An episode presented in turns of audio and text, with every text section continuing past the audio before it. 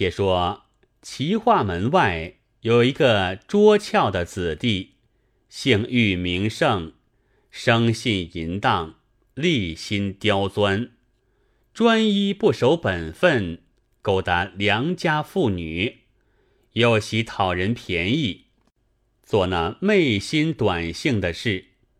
他与莫大姐是姑舅之亲，一向往来，两下多有些意思，只是不曾得便，未得上手。玉胜心里倒是一桩欠事，时常纪念的。一日在自家门前闲立，只见几圣女教抬过，他窥头探脑去看那教里台的女眷。恰好教帘细处认的是徐家的莫大姐，看了轿上挂着纸钱，晓得是岳庙进香，又有闲的挑着核弹，乃是女眷们游耍吃酒的。想到我若私赶着他们去闲荡一番，不过插在些寡去，落得个眼宝。没有十位，况有别人家女眷在里头，便插去也有好些不便。不如我整治些酒馔，在此等莫大姐转来。我是亲眷人家，邀他进来打个中火，没人说的。一且莫大姐尽是贪杯高兴，十分有情的，必不推拒。那时趁着酒兴迎勾他，不怕他不成这事，好计好计。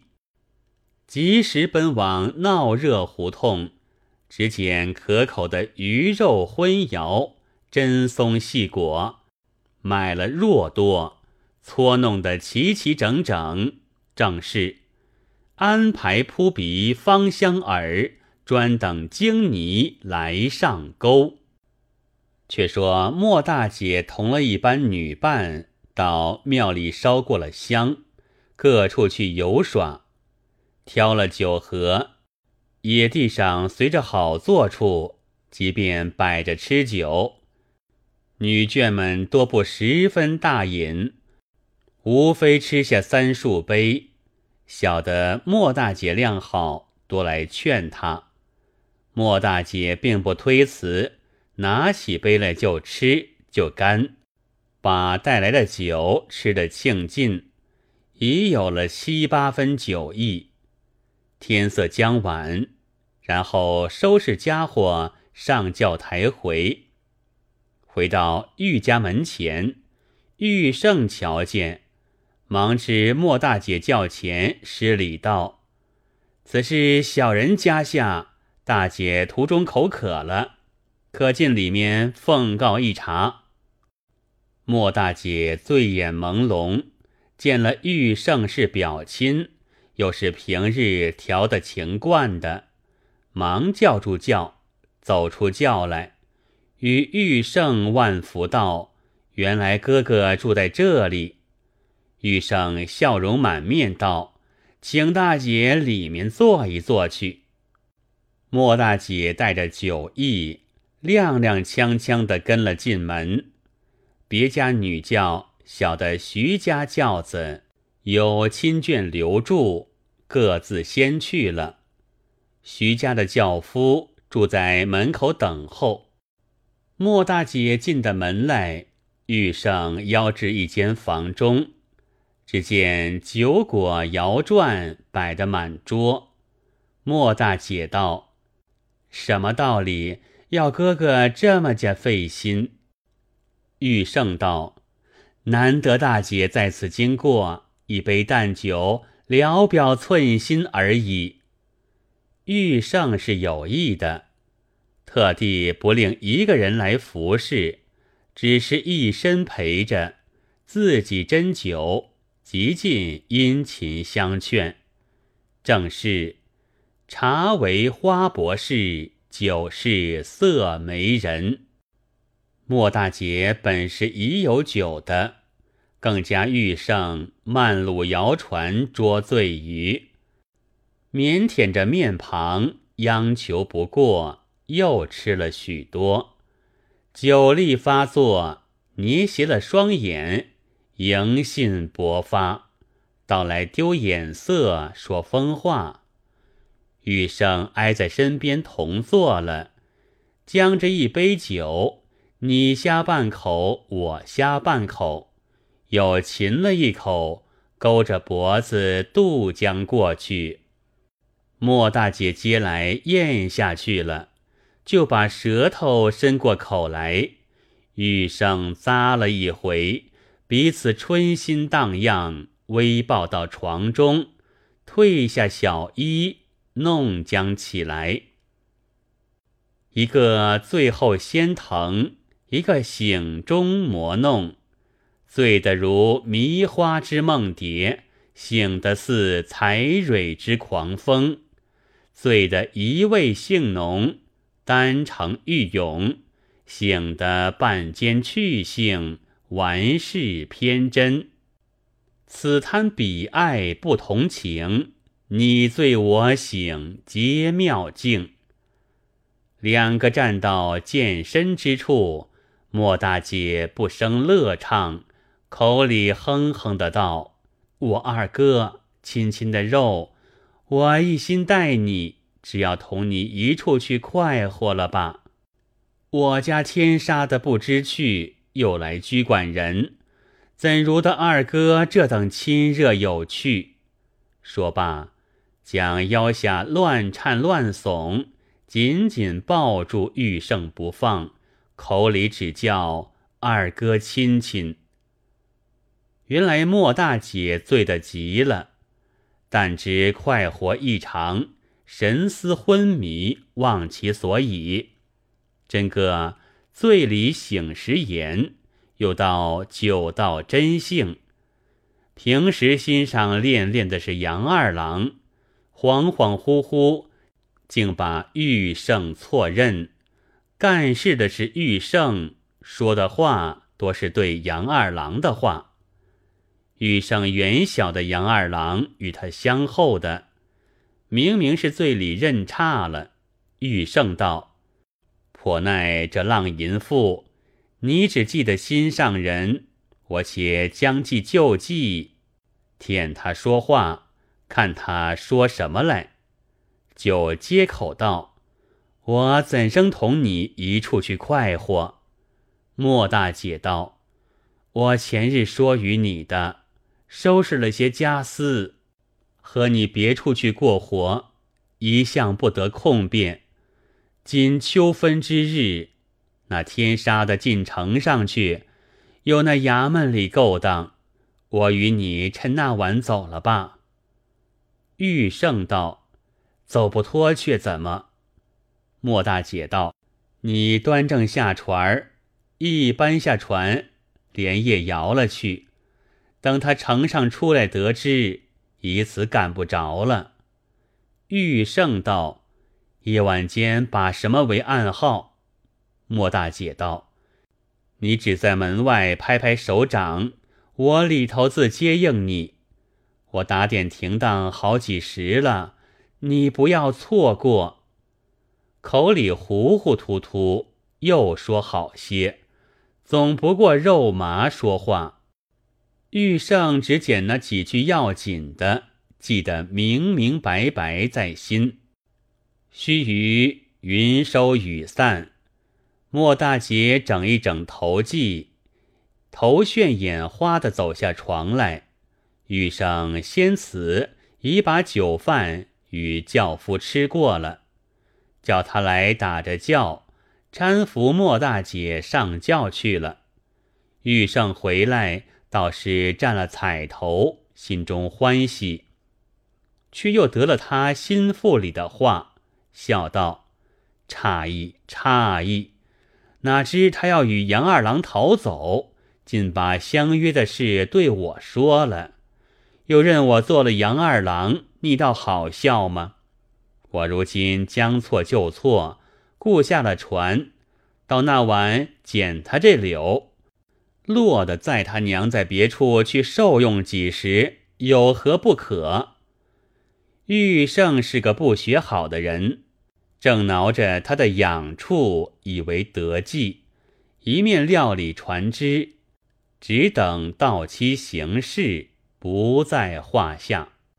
且说莫大姐归家，次日病了一日久，昨日到玉家之事，犹在梦里，多不十分记得，只依稀影响。认作已约定杨二郎日子过了，收拾停当，只待起身。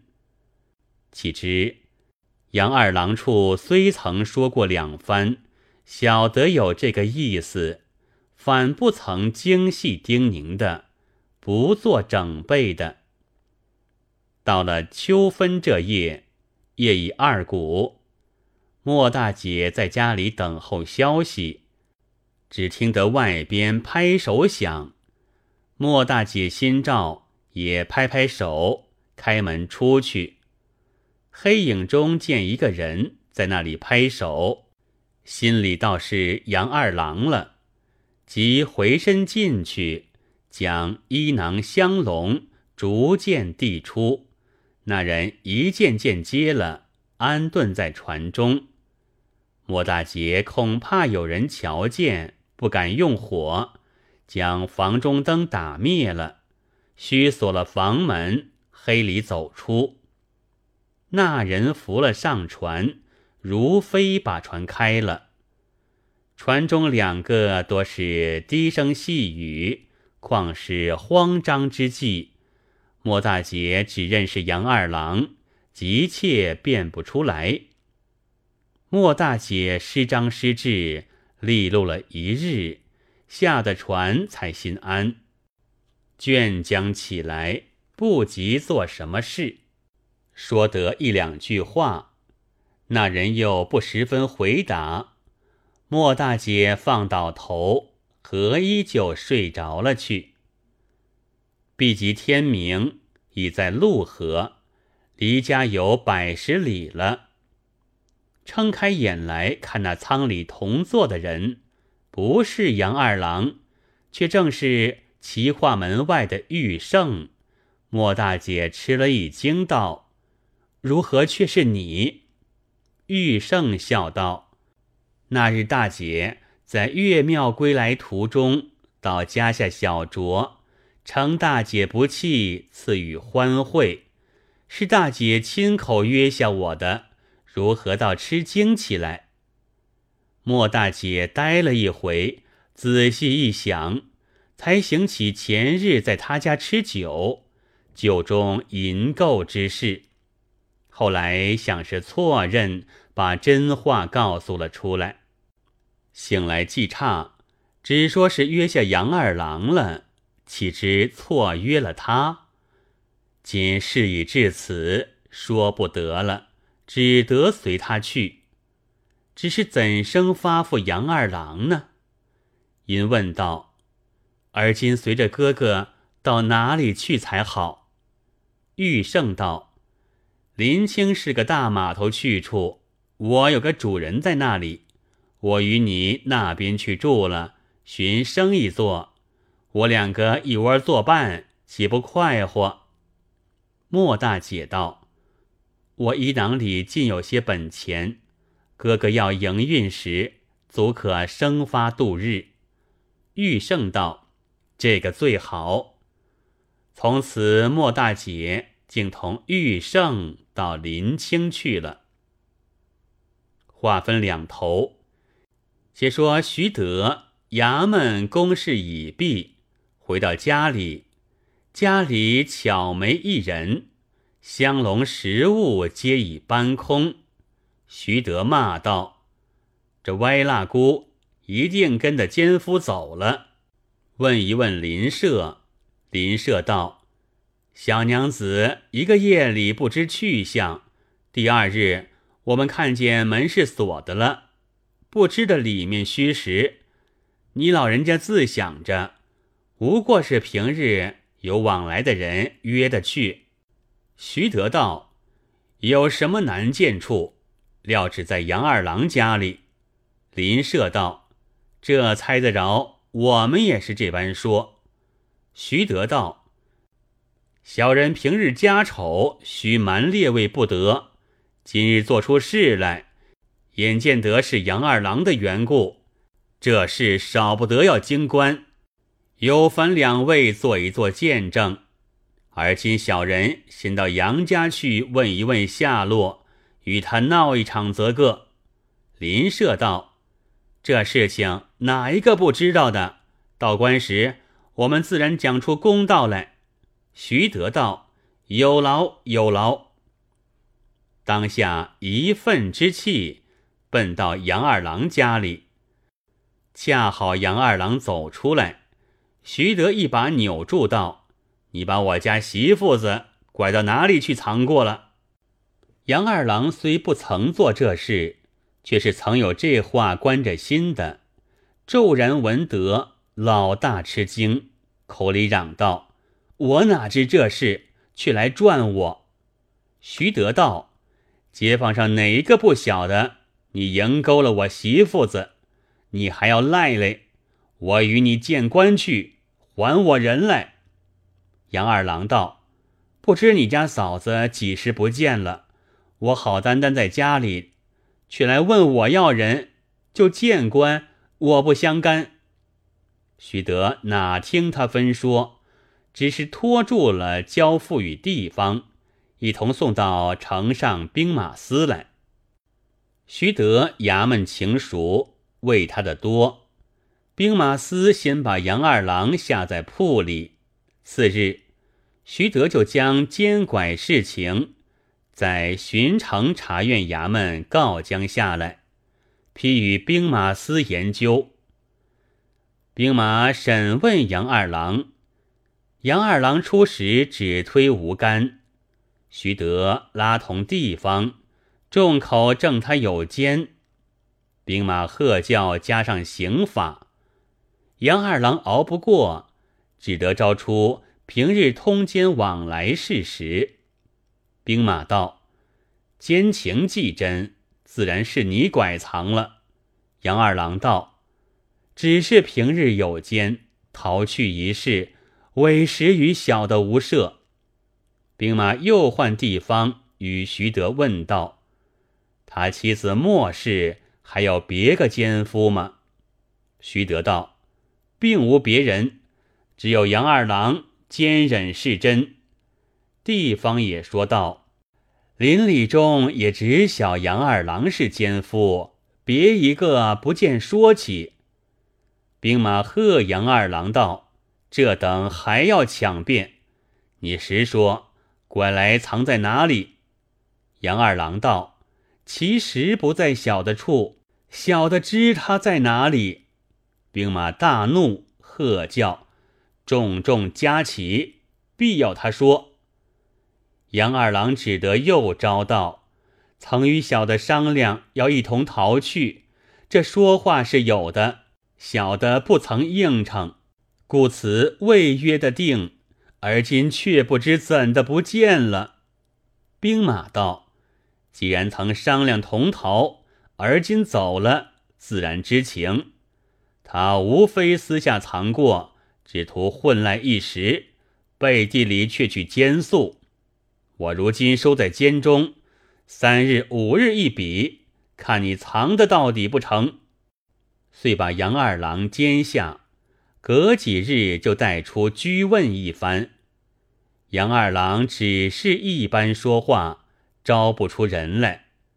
徐德又时时来催禀，不过做杨二郎屁股不着，打的些曲棒，毫无头绪。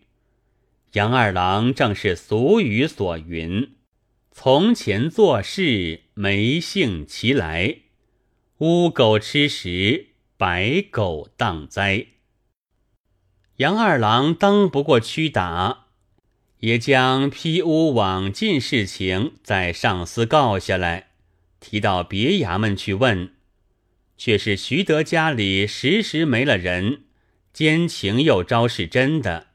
不好出脱的他，有金疑他的，叫他出了招帖，许下赏钱，募人讥访。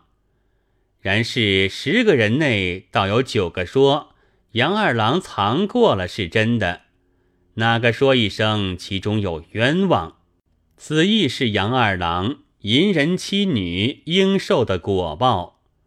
女色从来是祸胎，奸淫谁不惹非灾？